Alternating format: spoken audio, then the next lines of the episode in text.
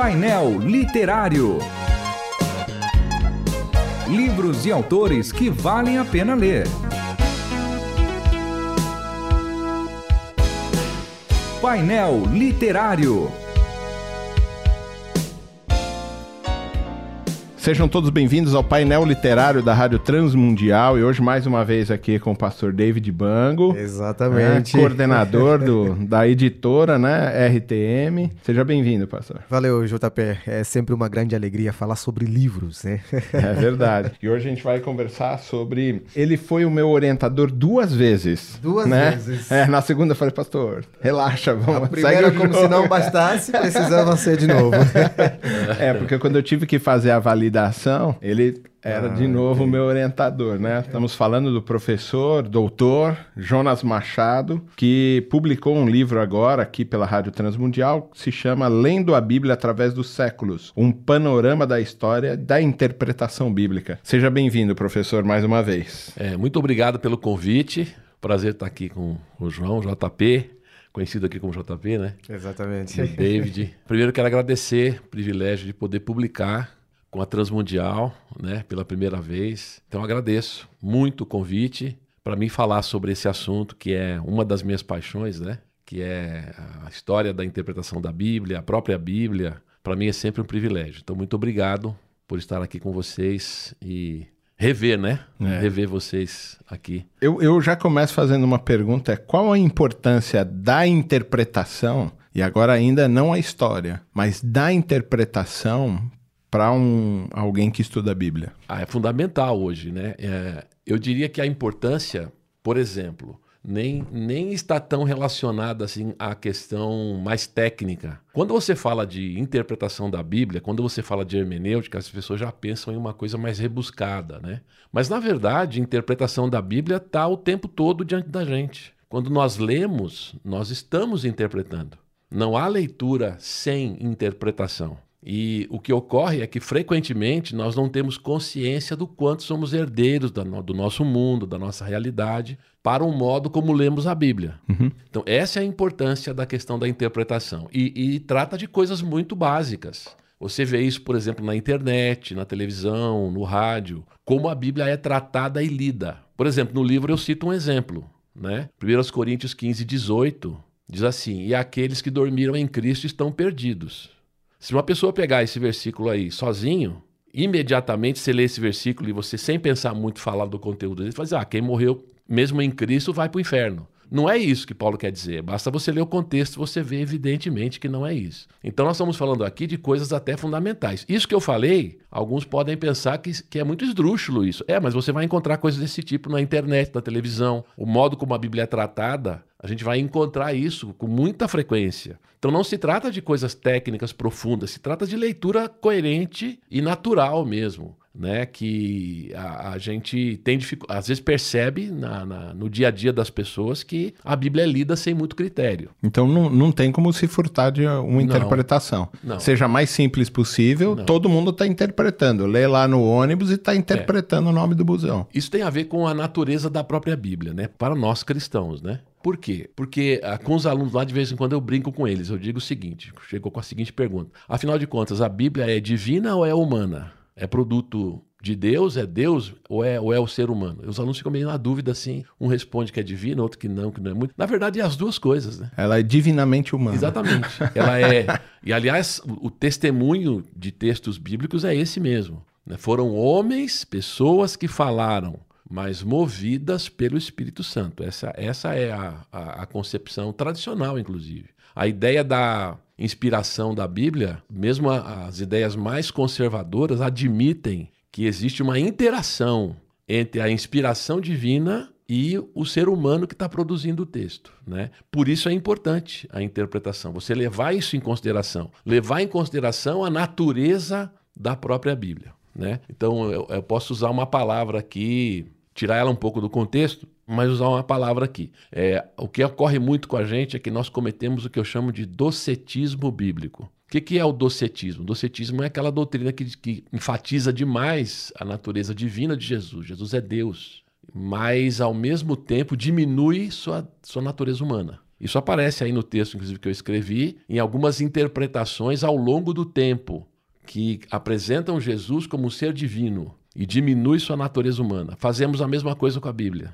Enfatizamos a natureza divina e deixamos um pouco meio que docético a questão humana. Não, os seres humanos foram que escreveram no seu tempo, no seu momento, escreveram no seu idioma para pessoas que eles conheciam. Eles nem imaginavam que nós estaríamos aqui conversando sobre interpretação da Bíblia hoje, dois mil anos depois, né? Mais ou menos. Nesse sentido, pastor, o senhor acha que para a interpretação das escrituras é necessário um aprendizado? Temos que aprender a ler as escrituras? Não basta saber apenas a língua portuguesa. ou a Precisa língua ser um nativa.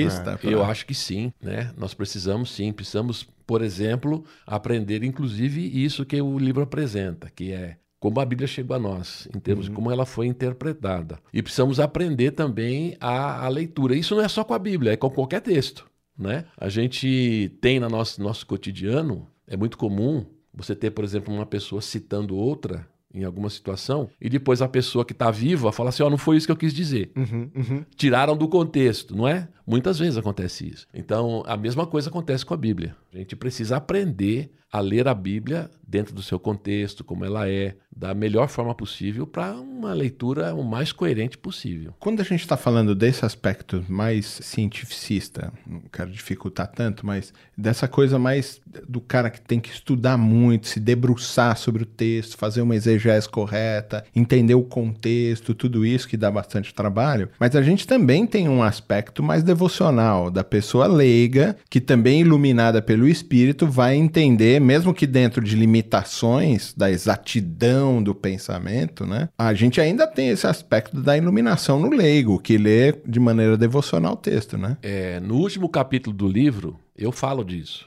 De maneira nenhuma, a pretensão ao se estudar a interpretação da Bíblia é desvalorizar a leitura devocional. Essas coisas não se contradizem, elas se complementam. Né? A leitura da Bíblia ela não está fechada a nenhuma linha X ou Y de interpretação que tem que ser sempre assim.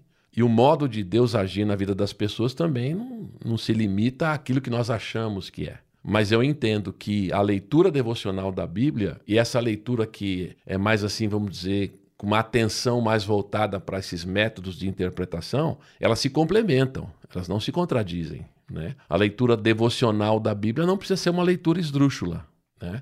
Ao mesmo tempo que a leitura da Bíblia, que leva em consideração o contexto e tudo mais, não precisa deixar de ser devocional. Então as coisas, essas coisas não são contraditórias, elas são complementares. Quando na, na reforma, bom, a gente tem Lutero como esse grande expansor. Ele não foi o primeiro tradutor do texto, nada. Colocou numa língua mais popular, porque ele queria exatamente que o texto tivesse na mão daqueles que seriam iluminados pelo Espírito. A partir daí também se criou uma grande confusão, né? Porque cada um passou a interpretar como queria a brincadeira aí. E isso trouxe muito problema, né? É, esse é o preço do princípio protestante de só a escritura. Eu também falo disso no livro. Uhum. É, não sei dizer o quanto Lutero estava consciente é, das implicações do sola escritura. O que eu entendo é que ele afirma isso como um meio de questionar a, o que ele percebia no seu próprio mundo,